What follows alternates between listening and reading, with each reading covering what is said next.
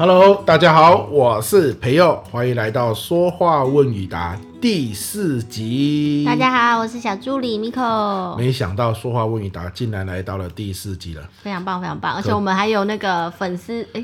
其实他也不知道是不是粉丝，但是我们有听众就留言给我们鼓励哦。哦，如如果你有听我们的深夜聊天室就知道了，我们要能够得到大家的留言，这非常不容易啊。可是没想到说话问一答，你看一定要有人留言，我们才会录下一集。对啊，有人投稿问问题，我们才会录。对啊，然后他现在不仅是问问题而已，还有人留言分享心得，哎，赶快把这个心得念出来。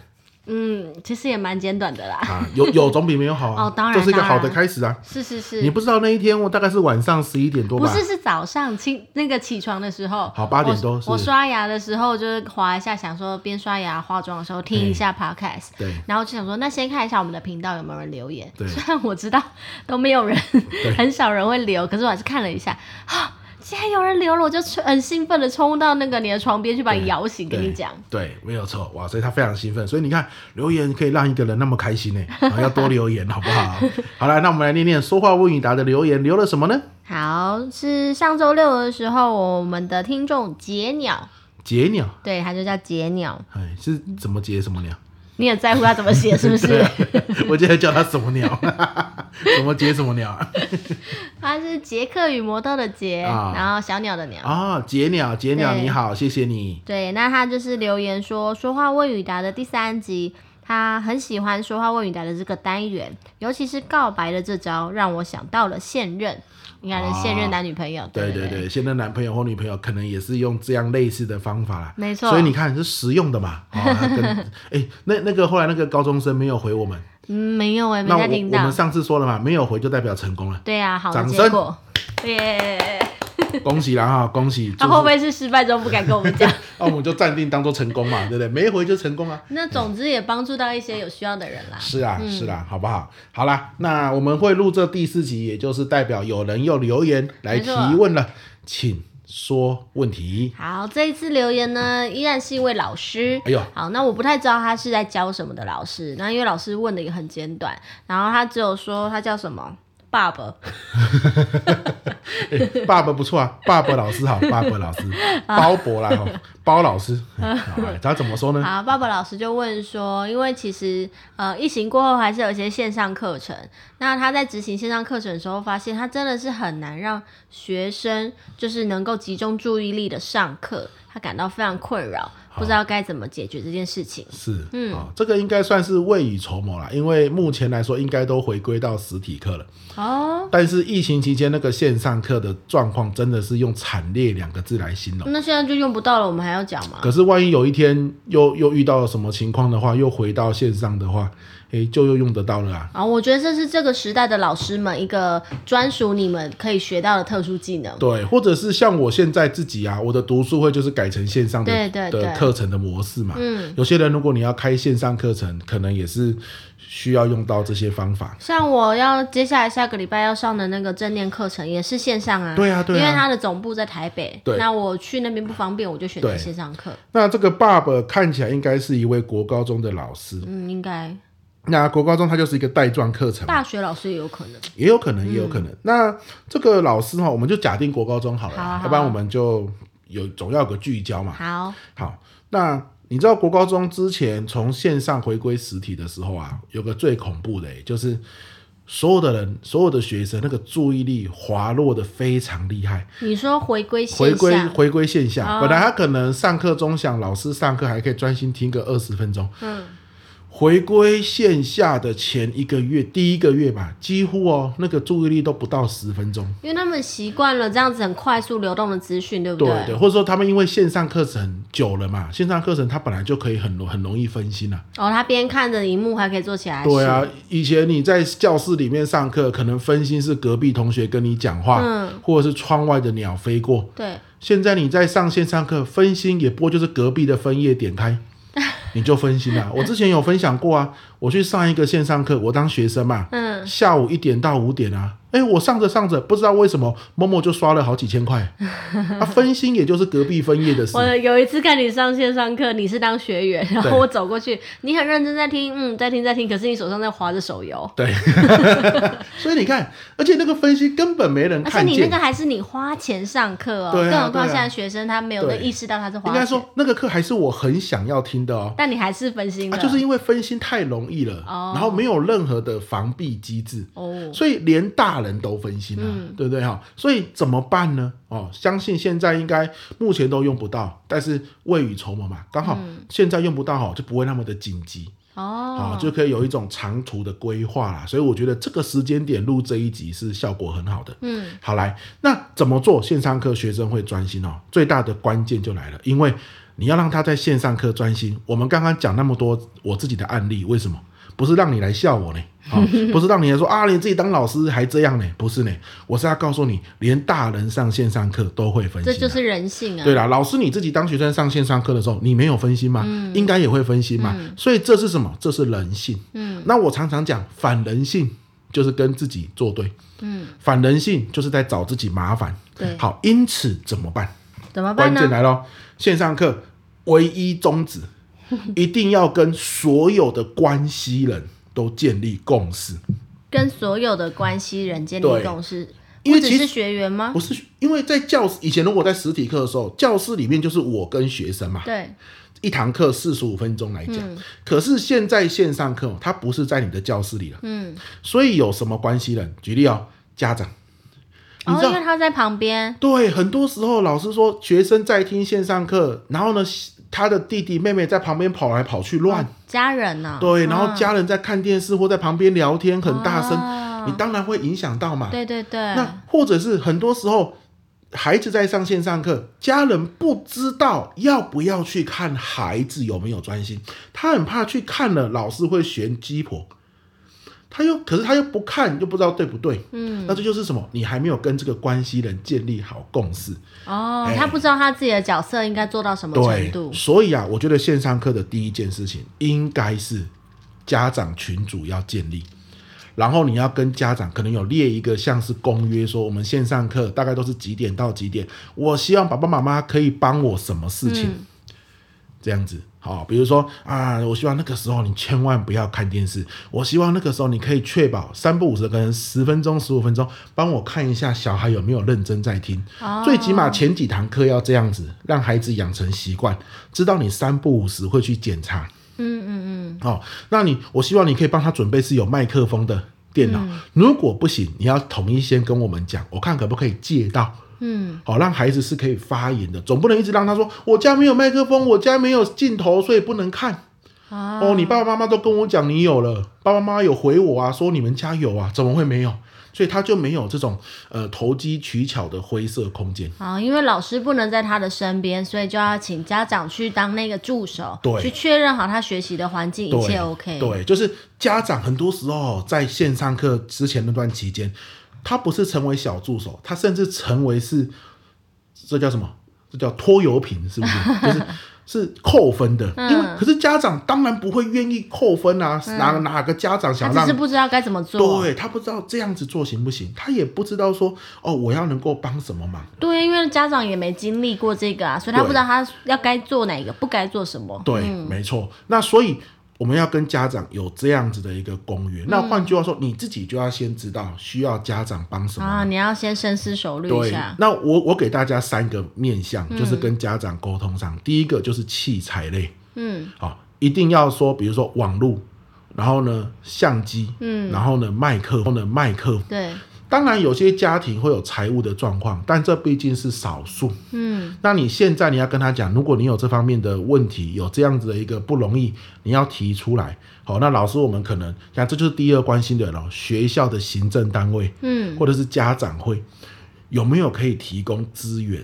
哦，好，让这些器材不足的孩子可以补足嘛。嗯，好，所以器材类你需要什么？麦克风、照相机。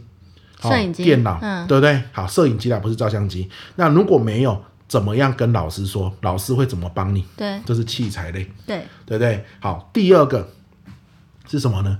好，第二个就是这叫做纠察类好了，纠察，就是我希望爸爸妈妈，好，你可能要假设你在上班，你不在家，孩子在上线上课，你要能够可能用 LINE 去确认他有没有专心听，嗯，好，或者是如果你在家，你要能够五分钟、十分钟走过去看他有没有专心听，他如果拿着手机就是不行。嗯，好，如果你不在家，爷爷奶奶在家，或是爸爸妈妈会有一个人在家，要去看这件事情。嗯，建立学习的那个秩序。对，在学校老师会看啊，嗯，可是在家里面，爸爸妈妈我们就需要你帮忙。对，好，所以哦，这叫秩序类啦。好，好，你要去帮我看这个东西，嗯，对不对？好，那第三个叫做什么？作业类。作业。好，嗯，我出作业。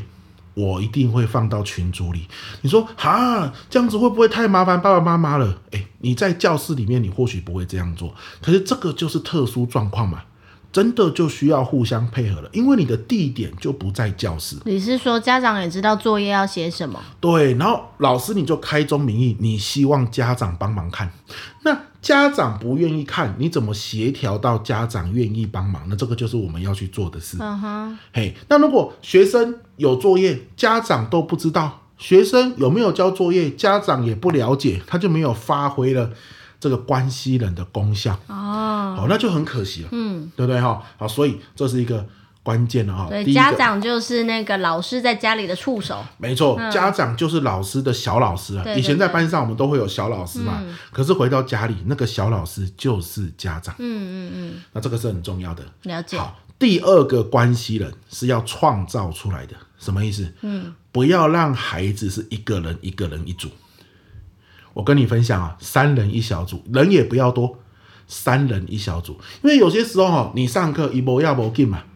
在线上分组，对啊，啊，反正你鞭长莫及啊，嗯，所以我也不要不进，对不对？所以三人一小组，让它变成一种互相要提醒的，然后你们要交作业，这个作业互相牵制，对，是三个人的分数。哦，好，你你今天有交没交，就是三个人的分数。当当然，你也可以告诉我谁都没有写。那我一经查证是确实，他也没有分数。嗯嗯。可是是三个人一起的，所以你们要互相讨论。哦，不用老师一个人喊那边累的要死，而是小那个学员发发挥他自己的互相影响力。对，所以你看嘛，本来我是一个学生来听你上课。对。那我今天不想写作业，那也就算了。嗯。可是今天我不想写作业，会害到另外两个人，对，那就不行了，对不对？他内心就有一种牵制。你看关系人的契约就形成了。嗯嗯。好了，但是这个作业去怎么进行？他们怎么讨论？好，你们要有一个群组。那这个各位老师都很了解啊，什么 Google Classroom 啊，或者是你在 Facebook 上面创一个社团啊，或是赖群组，都是一个好方法。不要在上课的当下让他们讨论，为什么？因为科技真的不容易。你要在 Google Meet 让他们分组，你可能讲完怎么分组就下课了，而且他们还不一定会。然后分组，你像我们在教室里面分组，他们是不是就椅子移一下？对啊，他们就讨论了。对，那你就在教室走来走去，你看得到他们到底有没有专心在讨论？嗯，可是线上的分组。你要一个一个进到他们独立的空间去看，哦、你根本根本看不完。嗯，然后学生就会有这个取巧的心态。嗯，所以我也不管你到底怎么讨论的，我就是给你一个讨论的平台。但是最后你们三个人交出的成果是你们三个人的成绩。嗯，好，所以这个是第二个关系人，让学生三个人一组创造关系。嗯哼，然后这就很重要。对，好，那所以啊，我一再回顾一次哦。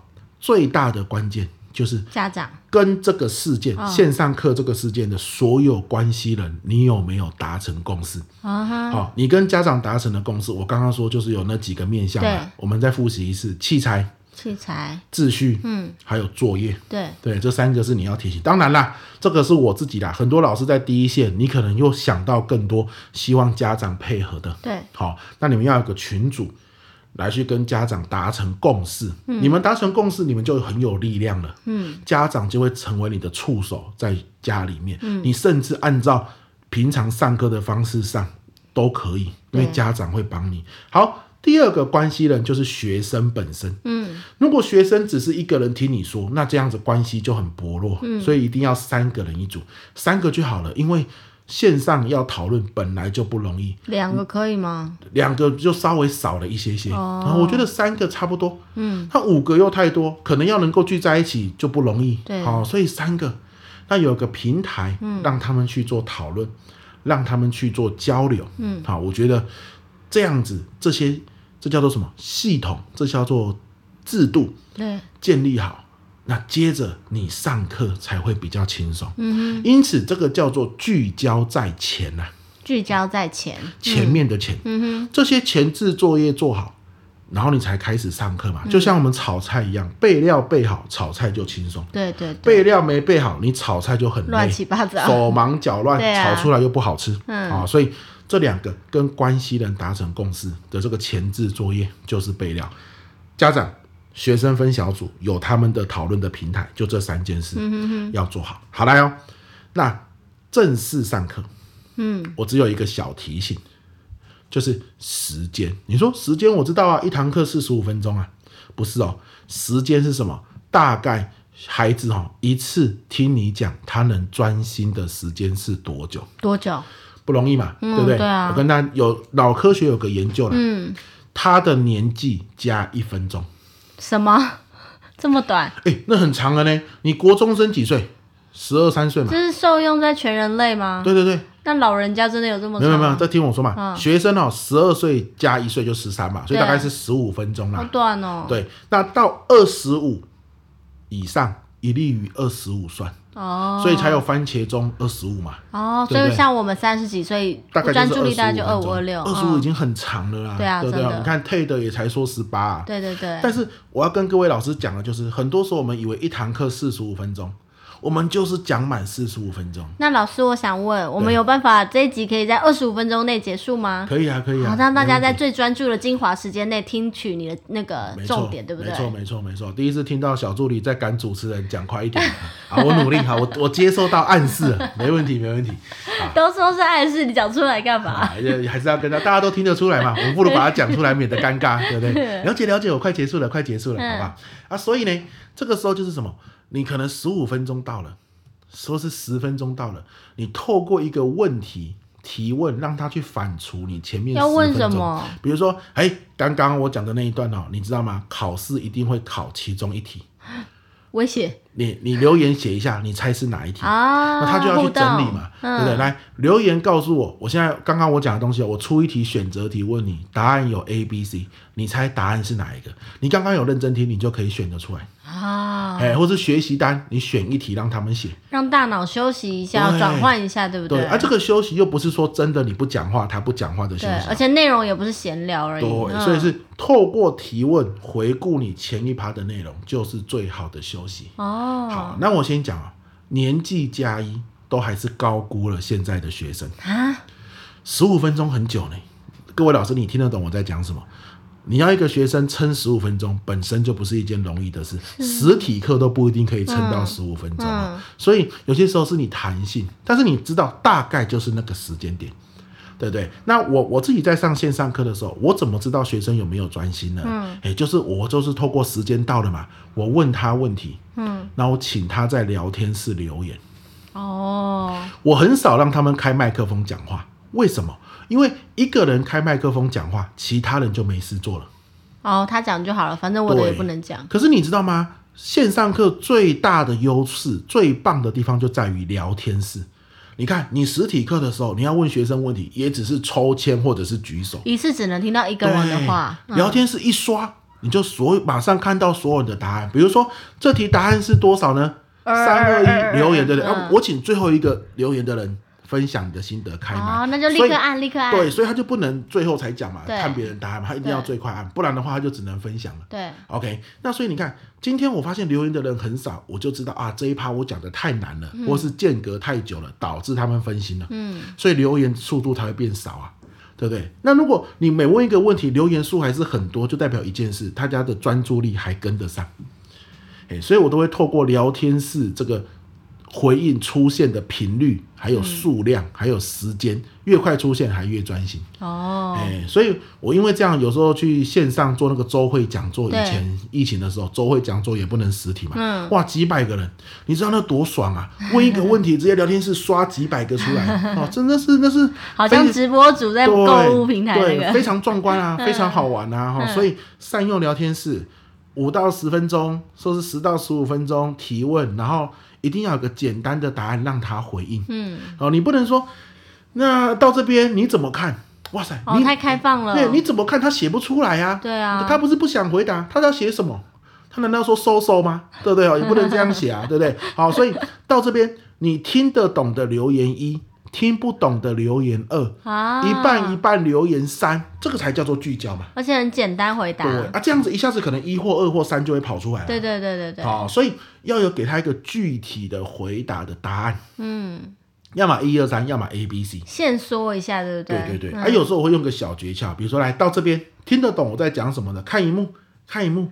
好，听得懂我在讲什么？我现在比的数字，你留言这个数字。哦、那如果你不懂，留言我比的数字以外的数字，好、啊，请留言啊，他们就刷一排三出来。嗯，我我我刚刚比的是三呐、啊，啊、对不对？好，这就是一些小技巧。对，好，这个还蛮好玩的。对啊，对啊，对啊。好，有时候中场休息回来，我就会拿着一个物件，比如说茶杯，来回来了哈，点个名哈，我现在手上拿什么，请留言。嗯，留言代表你回来了，以及听到我讲话。这样子，哎、哦，所以那要是有人就是都不讲话呢？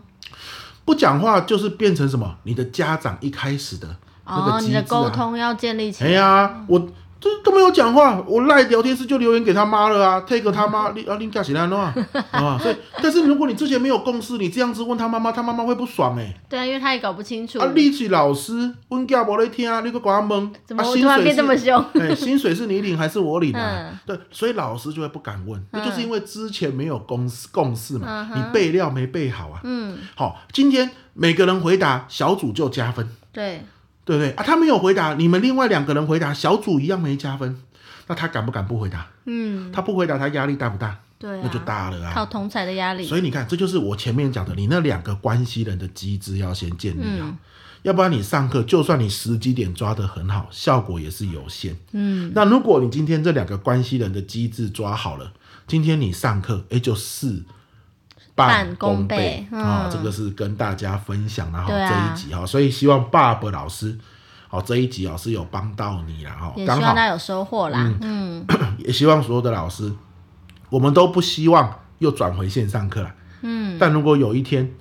又要回到线上课的时候，希望这一集哈可以帮到大家。也有可能，其实线上，毕竟我们已经尝到线上课的一些红利，所以未来线上课会怎么演变，怎么应用在教学上，我们也抓不准。对啊，对啊。对，所以现在先把这个技能基础的一些方式，老师刚刚讲到的建立这整个结构的问题，你先了解，而且未来你要做的时候，你可以想得更周密。没错，嗯、没错。OK，好，那我想我们这一集说话问你答。就到这边了哈，希望对大家有帮助。好，那请大家如果有任何在说话上的问题，不管你是亲子教养啊，或者是你在公众表达，还是还有什么会讲到教学现场，你如果有任何在说话上的问题，你想怎么知道自己可以说得更好，说得更到位，达到你的目的？